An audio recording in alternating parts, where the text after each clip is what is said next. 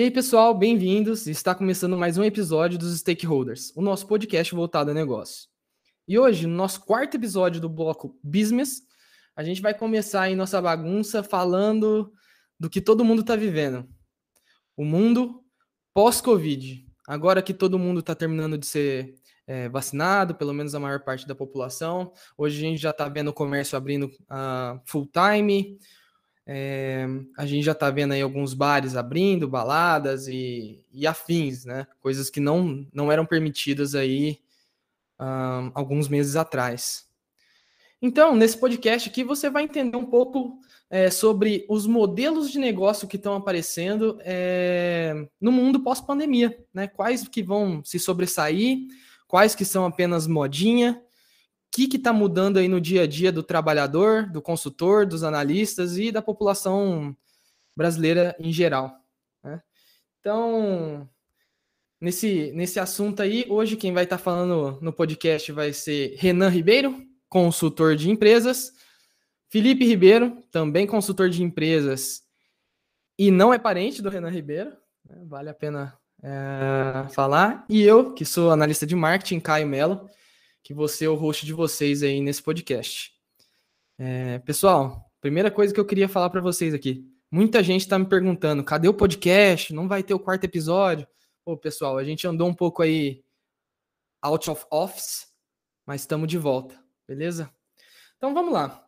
A primeira coisa que eu queria é, trazer aqui, queria saber de vocês aí, pessoal.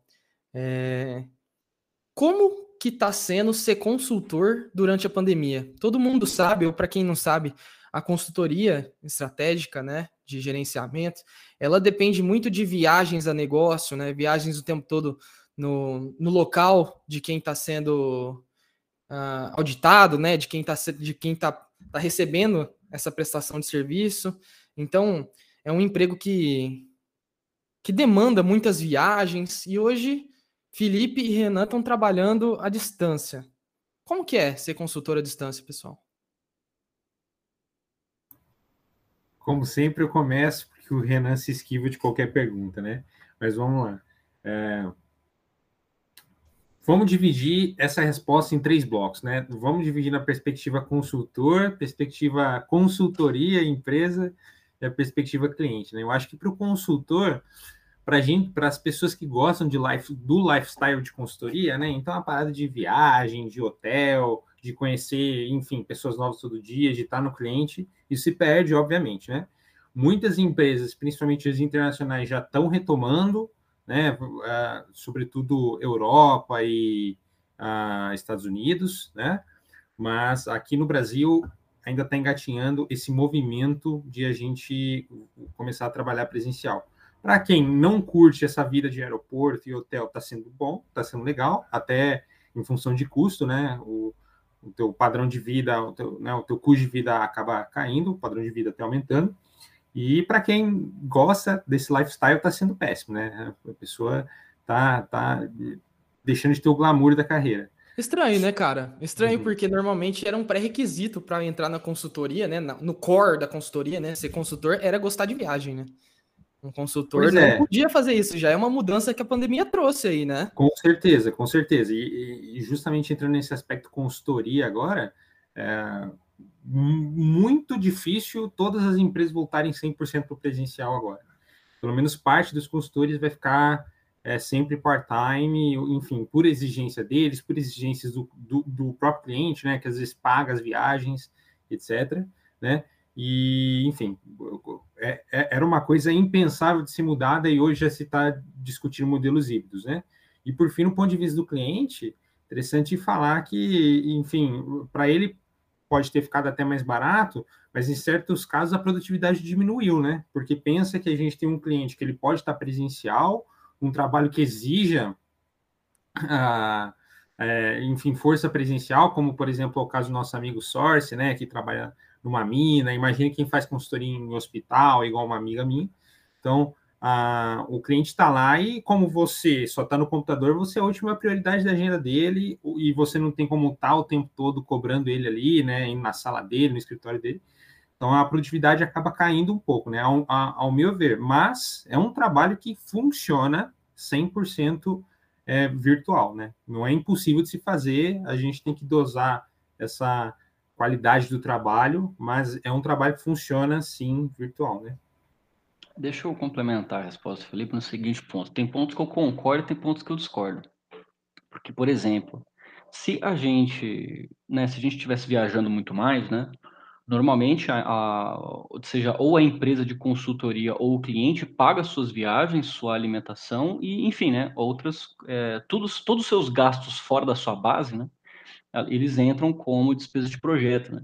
E aí, até o salário que você ganharia, que você ganha, ele acaba até rendendo bastante, né? Porque justamente você está deixando de passar de, sei lá, 3, 4, 5 dias que você fica no projeto, aquele, aqueles gastos estão sendo debitados na conta do cliente, né? Ou da consultoria, e não né, você gastando isso.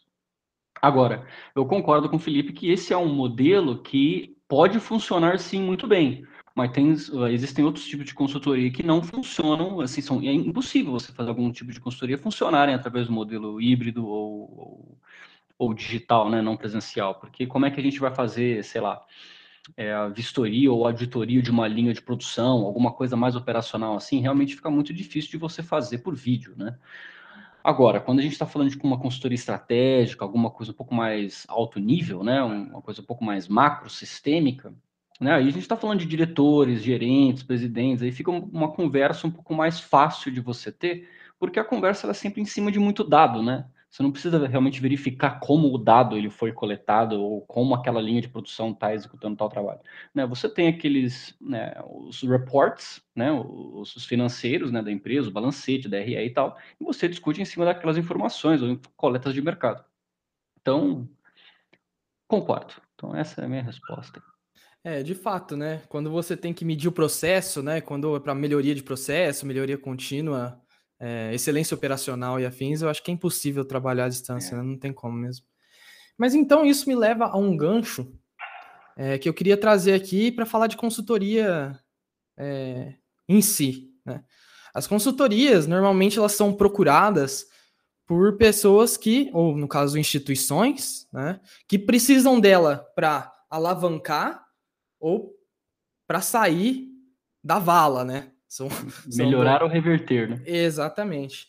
E então eu posso pensar que a consultoria estratégica, que a consultoria operacional, ela é um termômetro para dizer se muitas empresas estão indo bem ou mal, certo? vocês acham que a procura por consultorias, por causa da pandemia, né, a pandemia vai gerar um rombo tão grande que a procura por consultorias vai aumentar?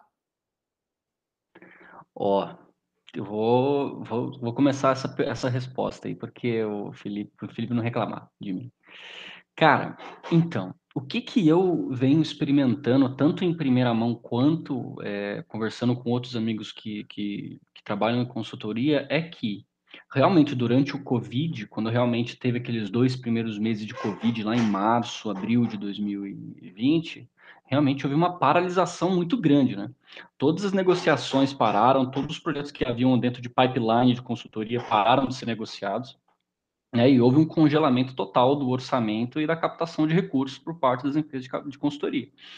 Mas, a partir do momento que o Estado realmente interveio, né, e né, começou a soprar um pouco de vida para dentro da economia novamente, eu acho que o momento de ramp-up foi extremamente estratégico extremamente crucial para algumas consultorias. Tiveram empresas que, assim, abarcaram muito mercado, mercado que elas nunca sonhariam em ter, porque elas estavam especialmente bem posicionadas em alguns mercados ou em alguns setores é, que outras consultorias não estiveram. Então, né, durante o ramp-up, teve empresa de consultoria que subiu 30%, 40%, 50% de faturamento. Teve. Mas teve empresa também que nunca mais recuperou a posição que tinha. Então, eu acho que sim, vai muito dos setores no quais você já estava presente e vai muito do posicionamento do valor que você, da proposição de valor que a consultoria já tinha antes da, da, do, do Covid acontecer. E aí, né, daí houve a diferenciação, né? Tiveram empresas que saíram muito bem, consultorias que saíram muito mal. Acho é. excelente a pontuação do Renan, concordo 100%. Enfim, sem citar nomes aqui, né? mas é, tem consultoria que, enfim, tá, tá no vermelho ou não, não bateu as metas que tinham, mesmo em 2021, que teoricamente seria o ano de recuperação, e teve empresa de consultoria que 2020 foi no recorde de faturamento, né? Tem, tem o ramo tem os dois lados da moeda, né? Uma faca de, de dois gumes, porque ao mesmo tempo que é um SG caro, então se as empresas perdem faturamento, pode ser uma das primeiras coisas que elas vão cortar, consultoria, mas ao mesmo tempo é, as empresas precisam de ajuda para contornar a situação. Então, a, as consultorias acabam sendo mais requisitadas. Né? Então, acho que exatamente varia muito conforme o segmento, a indústria, o cliente, o relacionamento com, com sócios né, que venderam o projeto, que tem consultoria que é, piorou e tem consultoria que teve recorte de faturamento. Né? É, tem consultoria que quando bate o desespero contrata mais e tem aquelas que bate o desespero congela todo tipo de negociação, né? São reações normais né, num, período de crise. É, eu fico imaginando o seguinte, né? Fazer um paralelo aqui. A gente está vivendo uma, uma crise, né? E tá todo mundo, tá chegando na pele de todo mundo isso daí agora. Preço de carro, né? Para quem está acompanhando, tá estratosférico por causa de falta de, de, de peça no mercado. E assim, né? Essa, essa, essa pausa que a gente teve que dar por causa da pandemia e fins, a empresa que não foi ágil bastante, cara, eu acho que é um, um tópico que a gente tem que abordar aqui, que é agilidade e digitalização. Né? Ela sofreu muito e quem está pagando isso agora vai ser a sociedade, dependendo do setor da empresa, né? A gente consegue ver aí que a pausa do, do sistema do Facebook em algumas horas gerou bilhões de, de, de coisa ruim, né? De prejuízo, cara. E aí imagina para uma manufatura aí parar, parar a linha de produção aí por, por, por, alguns dias, ou deixar de fazer à noite porque não estava podendo ter férias coletivas, né? É, exatamente. Isso foi, foi assim. A gente vai sofrer um pouco agora, mas eu imagino que, que a consultoria é um termômetro, sim, para poder medir se quanta, quantas empresas, né? O número de empresas está precisando disso. E aí, já, já dou aqui o link para a próxima pergunta, já para não para a gente não, não tomar tanto esse podcast só com, com as consultorias em afins, mas com a pandemia, quais são os setores que se beneficiaram? E quando eu falo beneficiaram, é, me entendam bem, tá? Eu não estou falando que a pandemia veio para uma coisa boa, com certeza foi um caos que aconteceu aqui, mas foi uma revolução que, te, que precisou de um catalisador, vamos dizer assim. Vamos pensar dessa maneira. Existem setores que se deram bem e existem setores que foram para ruína. É uma polaridade aí. Quais vocês acham que Quais são esses polos, né? Quais são os setores que se deram bem e os que se deram mal, que vocês acham? Tem um reporte muito interessante de 160 páginas da McKinsey sobre isso, né? É bastante interessante. Mas o, quais, quais os, os, os, setores que foram mais afetados negativamente, né? Foram os, vamos chamar assim, serviços não essenciais, ou seja, a pessoa não depende daquilo para viver e que exige um contato presencial. Então, por exemplo, viagens aéreas, é, turismo, cinema, ah, enfim, tu, tudo que exige contato presencial e não é essencial, porque, por exemplo, mercado, supermercado, né? É essencial, apesar de ser presencial, então tudo isso ah, teve um, um ponto ah, ah, ruim na economia. Por outro lado, quais que os setores que mais cresceram, né? Vários cresceram, por exemplo, de cargas aéreas, aeronáuticas, né? Avião de carga cresceu, o varejo cresceu porque agora as pessoas estão comprando mais a própria comida do que comendo no escritório. Mas são os negócios que com a digitalização permitir eles eh, tiveram mais condições de ser expandidos, né? Então o mercado de e-commerce, os negócios foram para o digital, então é, deliveries, então tudo tudo que consegue, que não estava usando e consegue estar tá agora usando a internet para se alavancar, cresceu, né? Isso aí é, a gente até comentou, acho que no primeiro episódio, né, sobre a, a, Amazon, que a Amazon contratou quase 500 mil pessoas lá, enfim, então é, é isso.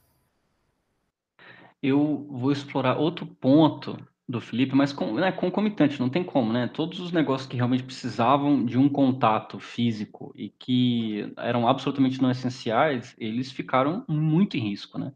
Você vê, por exemplo, é, a Faria Lima, né? A Faria Lima, ela lotada de, de restaurante, né? E as pessoas que, que, que dependiam daquela renda para viver, né? assim, tiveram que se reinventar, fizeram algum aplicativo, começaram a vender marmita, sei lá. Né? As pessoas continuam tendo que comer, mas elas não, tem, não, não continuam tendo que andar de carro todo dia, andar de transporte todo dia, né? Assim, então, eu acho que é o seguinte, existem setores que nem consultoria, existem setores que já estavam com algumas mudanças já pré, pré-feitas para isso. Eu vou dar destaque para o setor financeiro, o setor financeiro, ele sempre é um setor que ele tem, na minha visão, ele está à frente dos outros em termos de tecnologia. Então, cara, você viu alguma coisa sendo adotada muito fortemente no setor financeiro, isso vai se expandir para outras startups, para outras fintechs. Isso vai se expandir para outros segmentos, como pagamento, cashback, cashback, cashback, né? Ah. É, então. Então, assim, eu, eu, uso muito o setor financeiro de parâmetro para ver quais são as principais tecnologias que vão ser utilizadas. E eu acho que até nesse reporte que o, o, o Felipe falou, é, foram 10 anos que a digitalização né, ia demorar para atingir o nível que ela atingiu, ela atingiu em um. Né? Porque as pessoas passam mais tempo em tela, elas trabalham em tela, mas elas também compram muito mais, elas também é, falam muito mais, usam muito mais dados. A, a, internet saiu de tipo assim uma décima prioridade para tipo, prioridade número 3, né? E assim, acompanha logicamente outros serviços que não são necessariamente, né, não são core digitais, mas precisam de carga digital muito grande, por exemplo, logística. Cara, logística está tendo uma revolução né, você vendo várias startups é, surgindo no setor de last mile delivery, que é justamente aquele último quilômetro entre o CD e o usuário, né, e o comprador, que vai comprar aquilo. É uma logística muito específica, de curta distância. Então, né, um modelo muito diferente de um modelo de uma Magazine Luiza, por exemplo, de uma Amazon, né, que lida muito com grandes produtores e grandes centros de distribuição.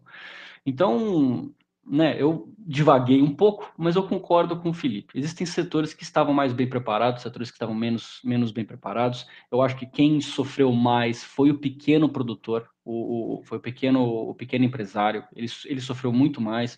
Eu acho que a, a crise do Covid serviu muito como, como catalisador de consolidação de grandes negócios. Eu acho que muitas pequenas faliram e isso ajudou a consolidar grandes players no mercado ainda mais. Tá? Então, termino minha resposta por aí.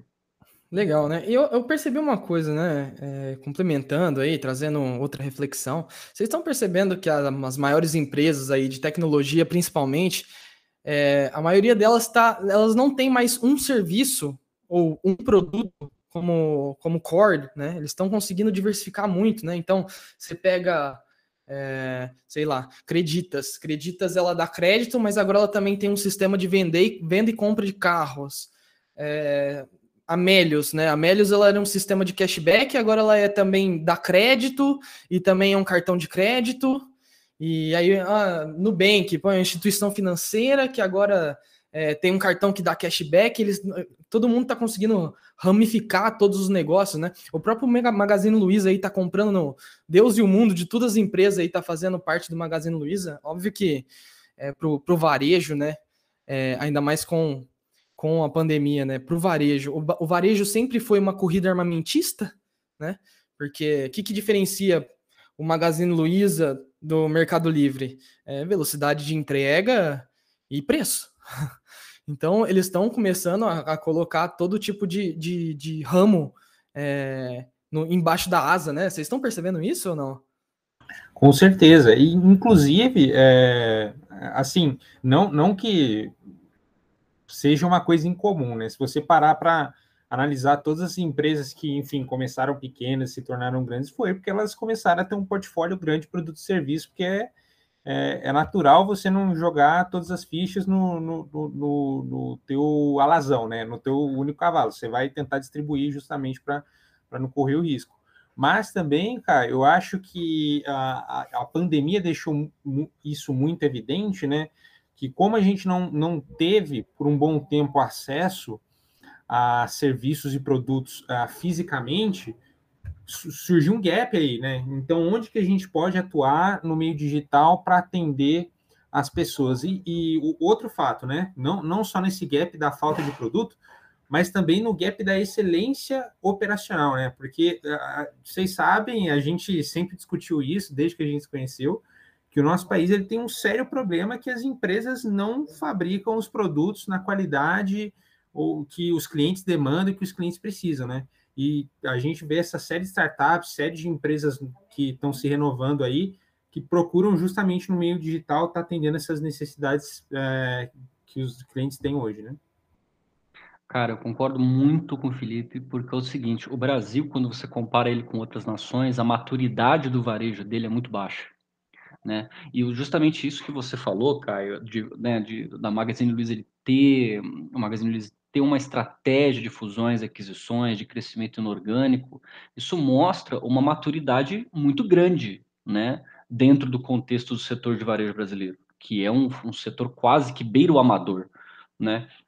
E agora, isso entra também naquela, naquilo que a gente já estava discutindo anteriormente.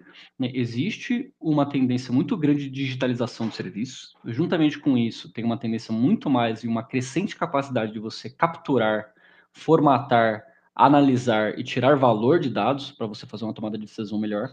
E isso impulsiona muito bem uma estratégia de crescimento orgânico e inorgânico né? Porque orgânico, o que, que a gente fala? É dentro daquele mercado no qual a empresa já atua. Inorgânico é quando ela compra uma outra empresa no ramo dela ou não, né? Então, quando a Magazine Luiza faz esse tipo de movimento, quando outros grandes players de varejo, banco, fintechs fazem esse tipo de movimento, é porque você espera que exista realmente uma análise muito robusta por trás, né? E no final tem a máxima do seguinte: aquela compra, aquela fusão, aquela aquisição que a empresa fez, tem que valer mais para ela do que para qualquer outro player. Porque só assim ela vai conseguir um prêmio comprando aquela empresa. Né? Então, por exemplo, quando a Magazine Luiza compra uma empresa por, sei lá, 200 milhões de reais, aquela empresa tem que ter necessariamente um valor para o Magazine Luiza maior do que 200 milhões né, seja através de sincronização com os processos nos quais ela já tem, aumentando a base de clientes, facilitando, né, sei lá, alguns processos internos, não sei. Mas tudo isso acontece justamente por causa dessa maior tendência de digitalização, capacidade de lidar com dados e definição de uma excelente estratégia que é característica do, do Magazine Luiza. É, e o interessante também, completando aí que você falou, né, Renan? Bom, para quem, quem tiver dúvidas sobre mergers e acquisition, é, fala com o Renan aí. minha área. É... Cara, eu achei também que a pandemia ela veio para acelerar algum um tipo de. Não, não é um modelo de negócio, ou é, mas, por exemplo, estratégias como a do, da Nubank, né? Hoje, antes a gente fazia um negócio, ele dava certo e você crescia, né? Hoje, empresas como a Melios, como a Nubank, elas estão inchando a base, né? Como o Inter, é, eles estão inchando a base, assim, ó, a base de clientes a, a, preço de banana, assim, né? Igual o, o, o Nubank faz, né? Inchando, inchando, inchando, inchando, para depois conseguir monetizar essa galera, né? Se vai conseguir monetizar, eu não sei. Mas o Nubank, por exemplo, depois de várias aquisições aí, principalmente, né? A Easy Invest, né? Que agora ele está querendo se tornar uma corretora. É, todo mundo, né? E agora depois do IPO também, todo mundo tá dando mais valor para ele do que no Itaú, que é um bancão tradicional do Brasil que já vem consolidado há muitos anos, né? E cara, esse tipo de estratégia ela ainda é um pouco nebulosa para mim? É, e isso tá mudando, né? Tá mudando também no Brasil. Esse tipo, o banco ele tá ganhando. Uh, o banco antes ele era assim, meu Deus, será que eu vou colocar o dinheiro nesse banco? E hoje tipo tá todo mundo, pô, vou colocar o dinheiro no Nubank, né, meu? Não paga nada uma força de marca muito maior também, né? Assim, a nossa a geração, as gerações mais novas veem muito mais valor de marca quando aquela empresa ela tá alinhada com tendências de ESG, né? Principalmente no Bank. No Bank é Renan, um minuto. É, pode explicar o que é ESG para gente? ESG cara? é uma tendência internacional que diz respeito a três grandes fatores é, de atuação de uma empresa. É, tem a ver com ambiental, que é environmental, que é o E do ESG, tem o S de social, que tem a ver com diversidade, inclusão, né, é, atuações em pessoas vulneráveis, capacitação, né, enfim. E o G, que é governança, né, de como que você se torna uma empresa muito mais transparente, né? Tanto na sua, nas suas finanças e como que você contribui financeiramente, quantos recursos você capta e tal, quanto, né, como que você está utilizando esses recursos, né? Então é, um, é uma tendência internacional essa tendência de ESG e eu vejo o Nubank especialmente alinhado com tendências de S, de social, né, que tem a ver com diversidade, inclusão e atuações em, com pessoas mais vulneráveis, né? E isso é, é algo que agrega muito para a marca hoje em dia, principalmente a marca do Nubank, que é uma, máquina, uma marca voltada para o público mais jovem, né, para o adulto mais jovem. Né? Então, eu acho que é um ponto fortíssimo do Nubank é justamente esse, viu, cara? Eu, eu acho forte também, assim, é, por, por que, que as pessoas confiam tanto, né? Porque se você comparar unicamente o serviço, né, da perspectiva do cliente, o Nubank tem um serviço muito superior a qualquer outro banco tradicional que a gente tem, entendeu? Inclusive, o movimento que o Nubank fez foi, é, principalmente com esses bancos mais tradicionais, Caixa, Itaú, é, eles começaram a desenvolver aplicativos melhores, soluções digitais melhores, justamente como resposta é, a, a, esses bancos digitais. Né? Então, do ponto de vista do cliente, é um serviço melhor, então eles vão ter uma capacidade muito maior de, de aquisição é um NPS mesmo. altíssimo, né? Um é, com, com certeza. então, e, e, assim, não é específico do Nubank, né? Se a gente vê, por exemplo, o iFood, qualquer dificuldade de você achar um telefone de uma pizzaria, ligar e pedir alguma coisa para comer, entendeu? Uma plataforma que centraliza isso e o custo de aquisição de cliente era é, teoricamente baixíssimo, porque, né, para primeiro consumo, você ganha um cupom, já compra, come de graça ali, é, lógico que isso atrai um monte de clientes, só que é justamente o problema que o Caio, que o Caio falou. A que preço você está comprando esses clientes? A que preço você está atraindo? Como que você monetiza eles, né? No, Nubank está nadando em dinheiro justamente pelas séries de investimentos, né? Mas será que essa bolha vai estourar? Será que não? Será que as fontes de receita no futuro vão, vão ah, enfim, é, conseguir reverter isso? O iFood é, consegue, porque é, é um, é um, monopólio em si, o modelo de negócio permite, né? Mas é, eu acho que o core do Nubank está justamente não cobrar das pessoas, né? Então, se eles tiram isso, pô, como é que fica essa questão, né? Então, interessante é. pensar. Acho que a, a, só para fechar, Caio, além disso que o, o Felipe está tá falando, e agora eu quase que me esqueço, quase que me esqueço, é o seguinte: é, hoje existe muito menos uma preocupação de você dar lucro, né? Você, principalmente no setor de startups, né? Você, você, você preza muito mais pelo volume, por, pelo quanto de pessoas que você está abarcando, pelo impacto que você está gerando e tal.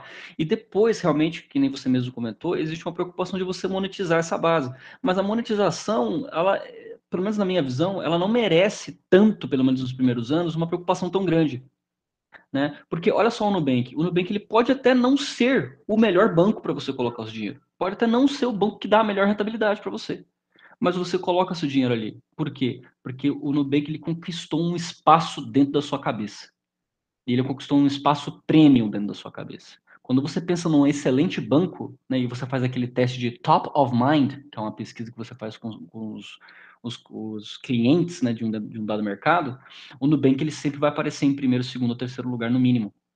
Né? E então, né, eu só acho curioso o caso do Nubank é o seguinte, porque ele não não está dando lucro faz um bom tempo, é, e faz um excelente tempo, né, na verdade, faz o que? Uns 10 anos que o Nubank existe e ele não dá lucro. E as pessoas continuam botando dinheiro Tesla também. Exato. Exato. E as pessoas e as pessoas não veem como um risco. E elas não enxergam o Nubank como uma bolha. Por quê? Porque a capitalização, né, a capitalização desses clientes, ela vem em segundo plano. E ela vai acontecer, né? Existe uma grande confiança de que ela vai acontecer. Então é por isso que o mercado enxerga o Nubank desse, o Nubank desse jeito. É, é bem interessante, né? Eu gostei quando você falou do, do Nubank aí, é o que a gente conversou na primeira podcast também, né? Sobre awareness, né? Você saber que aquela marca existe, e a outra é o reconhecimento de marca, né? Você ter afinidade para poder colocar essa marca no seu dia a dia, né? E a Nubank faz muito bem isso, eu tenho que confirmar.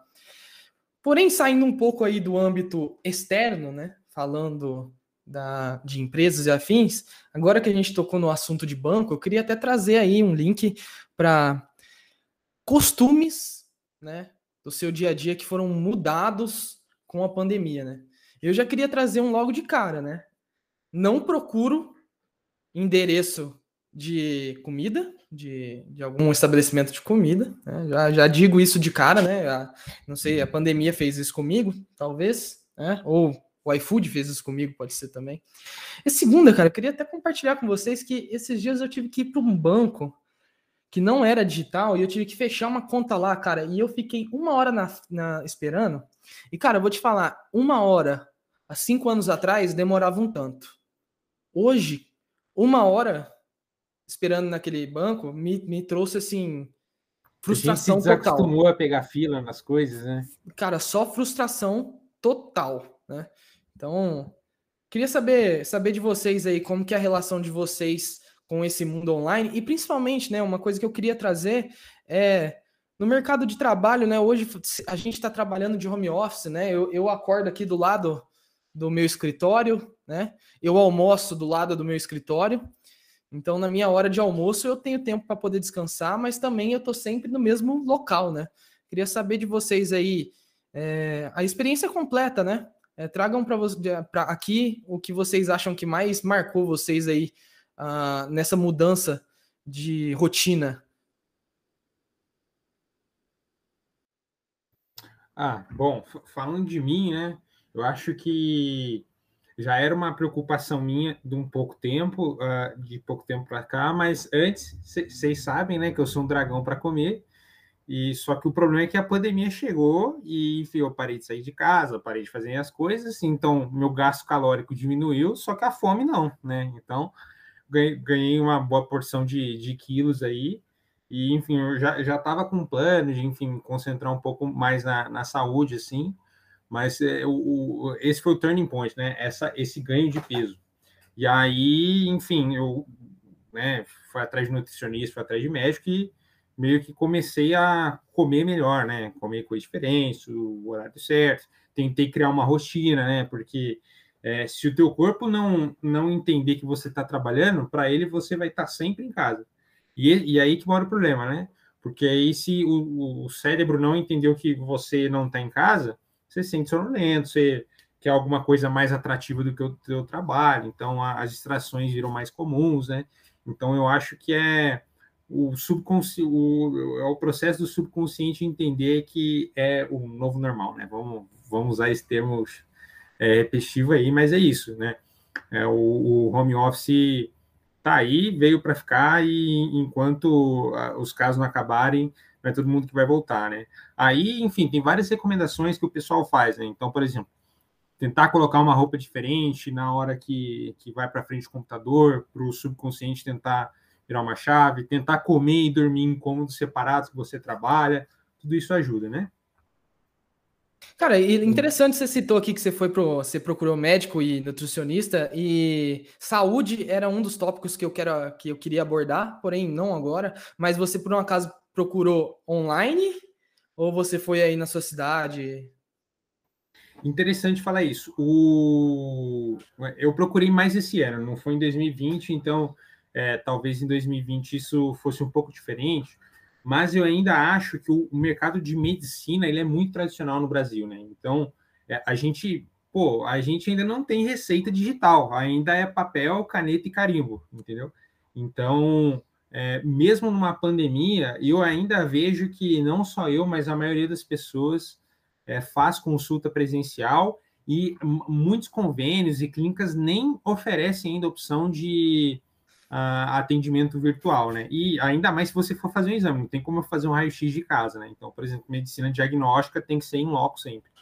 Então, é, é um né, mercado que ele tem pouca adesão, na minha visão, assim, ao, mas, ao ambiente virtual. Né? É, mas também falar de um mercado, né, que você vai se consultar e tem que pagar no dinheiro também, também não estava esperando muita coisa. Concordo, né? concordo não tem é. maquininha, é, não, tem, não tem nada. É complicado.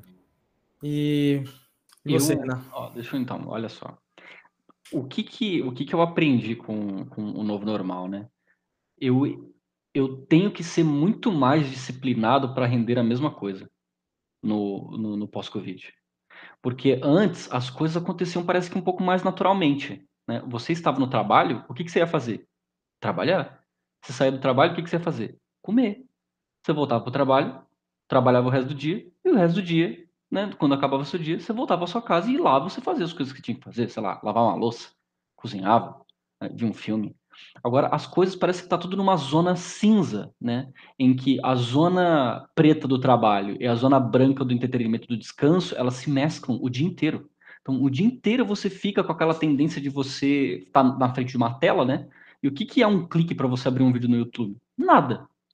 Né? Então, é, é muito difícil você realmente manter uma, uma, uma disciplina, você manter um rendimento, você ter a disciplina de você comer só aquilo que você tem que comer, de você fazer o exercício que você tem que fazer na hora que você tem que fazer, você separar um tempo para isso, porque já que a gente está todo mundo em casa, a gente, né, não sei se as empresas se sentem mais confortáveis para fazer com que a gente trabalhe mais, ou a gente acaba rendendo menos e a gente tem que trabalhar mais para compensar.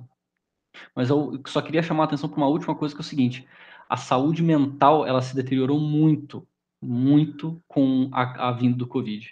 É, taxas de suicídio, depressão, ansiedade crônica, tudo isso vem atacando muito, principalmente a camada mais jovem e, e jovem trabalhadora, né, que, da qual nós fazemos parte. Então, temos que pegar esse momento e né, tirar o melhor dele, que é justamente ficar em casa, ver as pessoas que nós amamos, né, fazer os, né, ter o tempo para fazer os hobbies que a gente gostaria de ter, mas também temos que ter a disciplina para a gente conseguir fazer, né, tirar um tempo para nós, cuidar da nossa saúde mental, vermos as pessoas que nós amamos, gastar tempo de qualidade, descansando e cuidando do corpo. Então, isso aí fica meu, meu, meu aviso para os nossos ouvintes.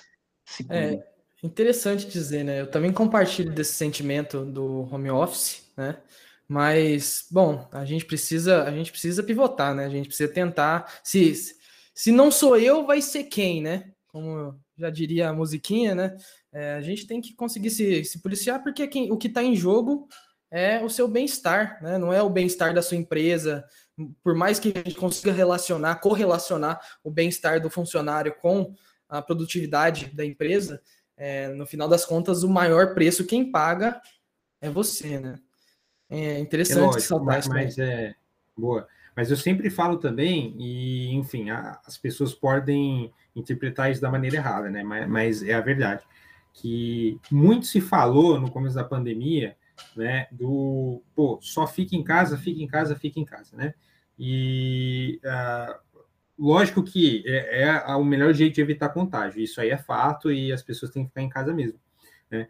Mas a gente, principalmente a nossa geração, é uma geração que depende muito de relações sociais, né? E o ficar em casa em 99,9% dos casos, é não estar com pessoas. E não estar com pessoas faz com que a sua saúde mental se deteriore. Então, a que ponto a gente está trocando a nossa saúde física do Covid pela saúde mental, né? E esse é um balanço que eu fui gerenciando, eu fui, enfim, é, tentando, lutando para gerenciar ao longo do tempo, e agora, principalmente depois que eu tomei a vacina, lógico com responsabilidade, mas, cara, talvez é, para agora fazer bem para minha cabeça, talvez não seja o momento de ficar só em casa o dia inteiro, né? Talvez é, seja, seja o momento de a gente começar é. a voltar a viver, né?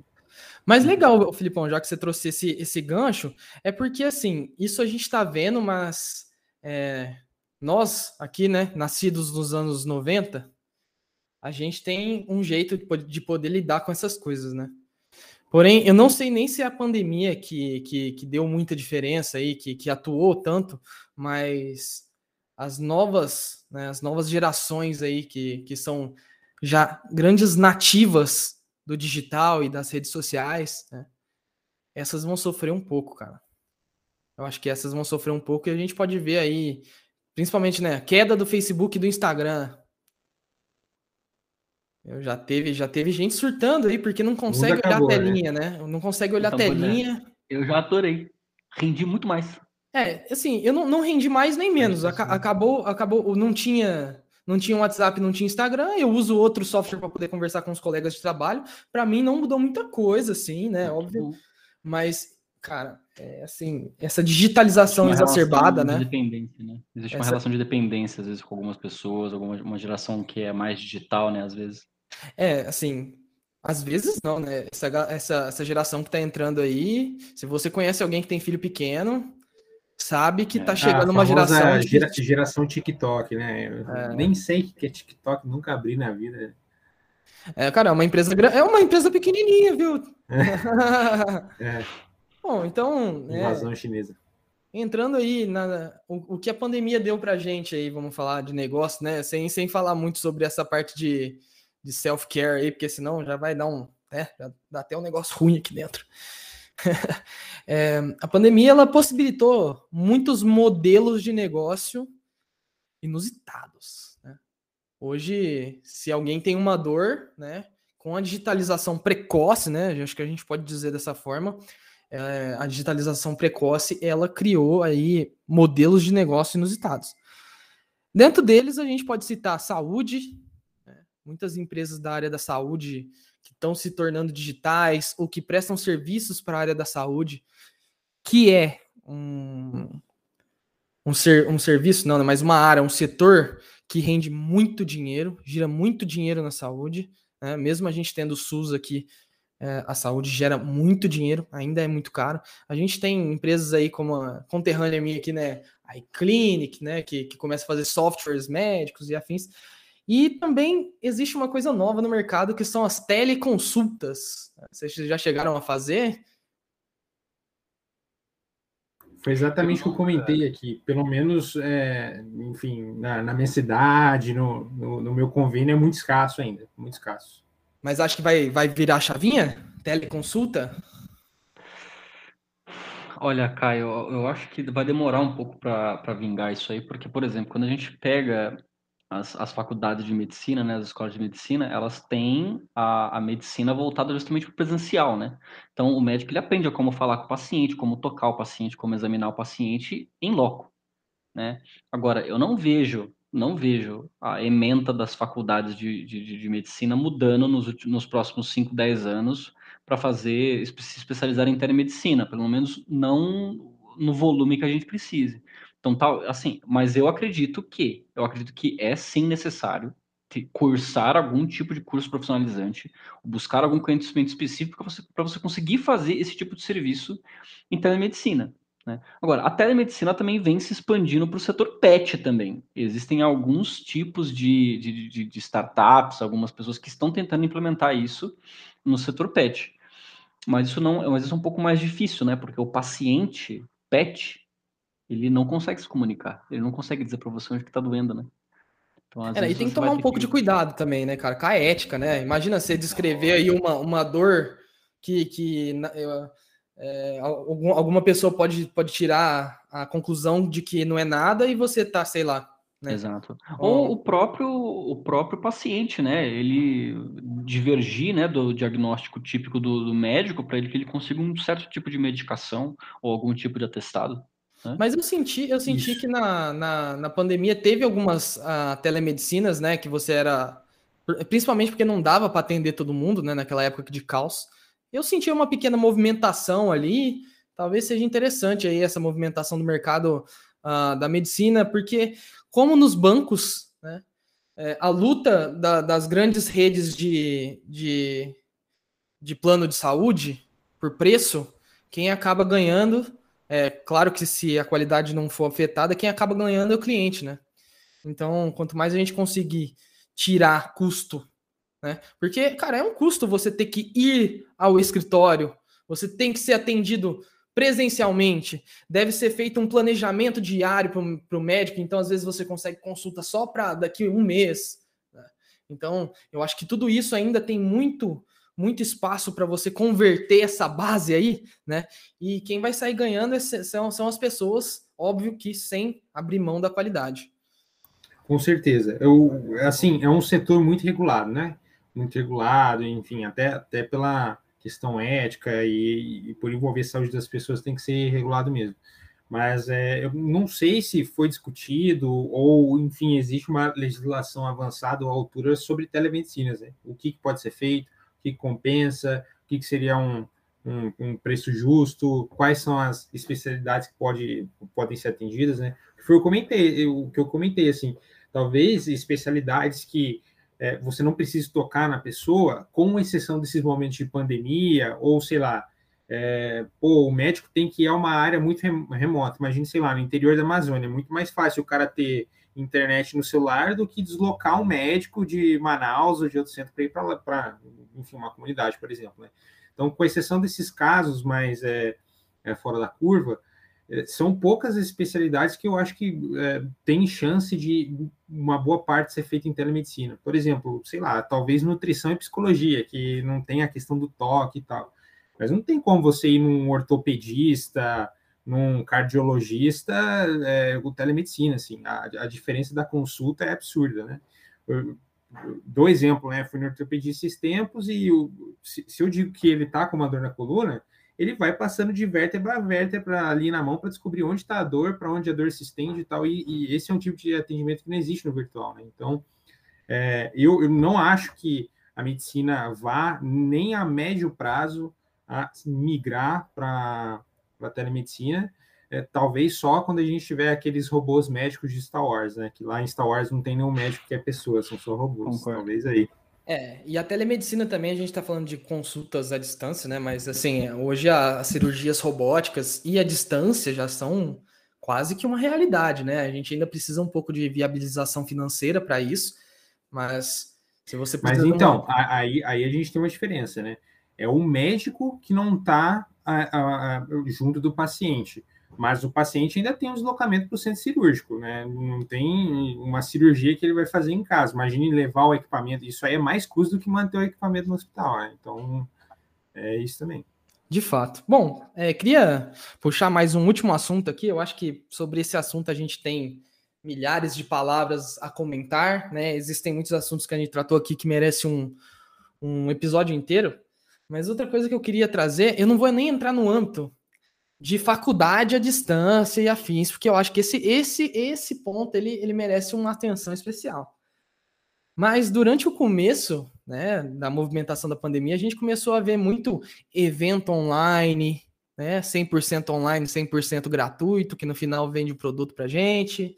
Né, a gente viu muito infoproduto, né? Para quem não conhece o termo infoproduto, são produtos digitais, na maioria das vezes são cursos digitais altamente escaláveis, né?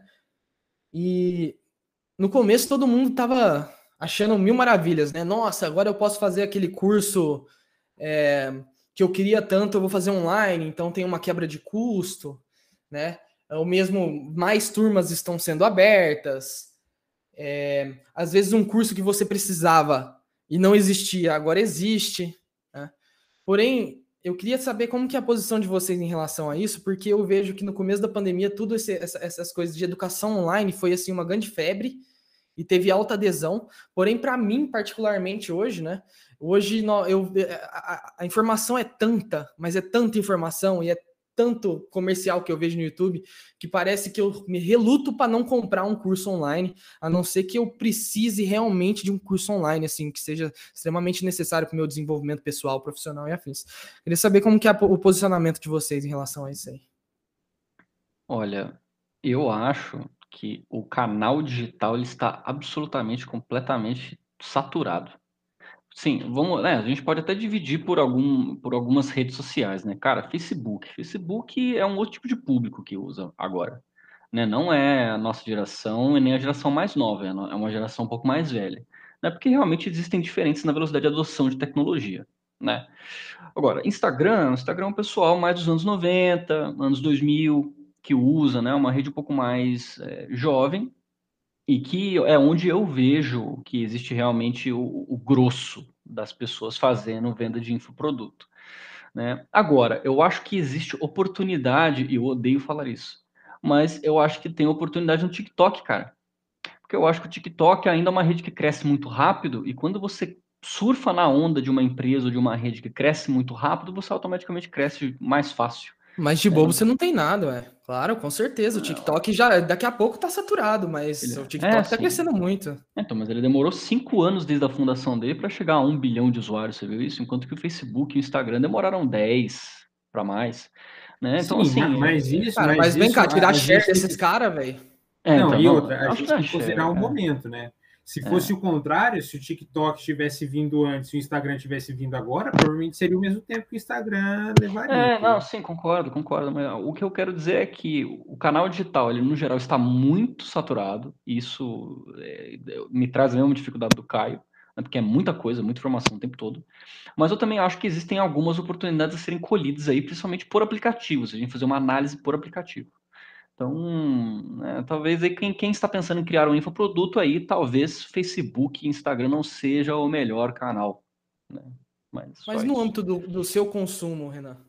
Do meu consumo de conteúdo? Isso. Eu consumo boa parte do meu conteúdo no próprio Instagram. No TikTok eu relutei a entrar. Eu reluto um pouco a entrar porque é, a geração TikTok não me agrada. Não muito. Eu prefiro aquela galera um pouco mais tradicional que tá vendendo infoproduto no jeito hard, entendeu? Eu gosto. É, eu gosto dos traders que fica em porte, né? O trader que fica em porte, falando assim, ah, eu vou te ensinar a ganhar dinheiro com um trade. Não, a, a, melhor rede social é o Spotify, que a gente não se comunica, não tem post, a gente só vê o que cada um tá escutando e é Exato, isso, né? É a melhor rede social. Você já sabe quem a pessoa é. é exato. Pela música exato. que tá tocando. É ali mesmo. Boa. Não, mas Cuidado o, com o que, que vocês escutam. É, isso é. é verdade. Mas o que eu ia falar é que, bom, eu concordo com vocês dois, assim, é um mercado totalmente saturado, isso do infoproduto, todo mundo viu como uma fonte adicional de receita, né? E, assim, como a gente vive num país com a economia totalmente instável, com desemprego crescendo, a galope, né? Enfim, não vou falar que é culpa especificamente do governo, mas a gente sabe que isso é histórico do país, né? Ao longo das décadas aí que, que vieram. Então, as pessoas estão sempre procurando outras fontes de renda, porque, enfim, as pessoas querem enriquecer e querem, sabe, ter, ter uma segurança no final do mês. Então, todo mundo, ah, como a pandemia surgiu, as pessoas viram oportunidade de crescimento aí e muita gente entrou nessa onda, né? O problema de quando você tem todo mundo entrando numa mesma onda, é, você tem um mercado muito fragmentado. Então, se destacar dentro desse mercado é muito, é, é muito difícil, né? Tanto é que, beleza, a gente vê, cara, muita gente especialista em marketing digital, especialista em, infoproduto, especialista em várias coisas, mas, sabe, qu quantos deles vão conseguir escalar aquele negócio, né? Quantos deles vão conseguir se destacar, entregar um produto melhor que a concorrência, um serviço melhor, né? A gente vê o LinkedIn cheio de diplominhas que as pessoas tiram de cursos de é, white belt, que, pô, beleza, legal que você fez, né? mas não significa nada para o mercado que você fez, né? Então, o, o, o que eu vejo que, que faz diferença, assim, para uma pessoa que está procurando algum tipo de capacitação ou é, algum curso para fazer. Eu acho que a, a, as pessoas são muito voltadas para experiência, né? Então, a gente se, sempre fala no currículo, beleza, você estava aqui, você é, aprendeu isso, tá, mas o que, que você fez? Quais resultados que você trouxe? Então, as grandes empresas, os grandes produtores de conteúdo que trazem cursos bons são os que vão trazer não só o conhecimento, mas experiência, porque conhecimento está disponível para qualquer um, mas experiência não é qualquer um que tem, né? Então, são os cursos que trazem experiências e as marcas fortes, né? Então, quanto mais cursos, é, enfim, mais seguidores um influenciador tem, mais poder aquela marca vai ter de convencimento e de propriedade de conteúdo, né? Então, acho que é assim que a gente está que, que a gente vai destacar. Tanto é que a gente vê é, um pouco o movimento contrário, né? A gente pensou que ia ter uma democratização do acesso ao conteúdo, mas hoje cada vez mais currículos tradicionais estão sendo valorizados, porque a gente tem uma imensidão de cursos e de informação na internet, mas, pô, talvez aquele currículo não tenha tanta propriedade, saca? O cara aprendeu ali, mas com a experiência que ele teve, né? Então, acho que é esse movimento que está acontecendo. Nossa, só para né, finalizar aí, é interessante muito o que você falou, Filipão, porque a gente vê pessoas que fazem isso sendo especialistas com um ano de experiência, sendo que no mercado tradicional um especialista demora 15. Pô, se você falar que você é especialista de qualquer coisa, você demora muito tempo, é muita carreira, é muito é muito tropeço na vida aí para você conseguir, né? E eu acho que a pandemia ajudou, né? Mas é uma geração que está chegando aí para sendo imediatista, né? Querendo querendo estão querendo pular muita, muitas é curso de 10 horas muitos steps horas, muitos steps. de 15 minutos. Isso exatamente. Bom pessoal então hoje infelizmente né para para tristeza de todos aí a gente está chegando ao final. Queria fazer meus agradecimentos aí para o Renan e para o Felipe porque a gente vive fazendo projetos juntos mas sempre quando a gente faz né ainda mais dessa vez que a gente demorou duas três semanas aí para é, para voltar a fazer, cara, é sempre um, um aquecimento no coração que eu sinto aqui de, de poder fazer um tipo de projeto desse com vocês. Sim, Muito sim. obrigado. Obrigado, eu.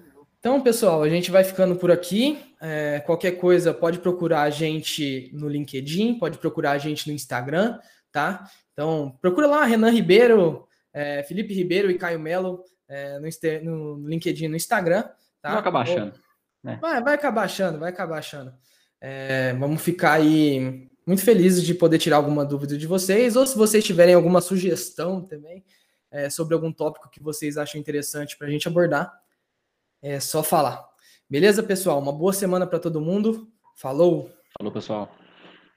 Boa.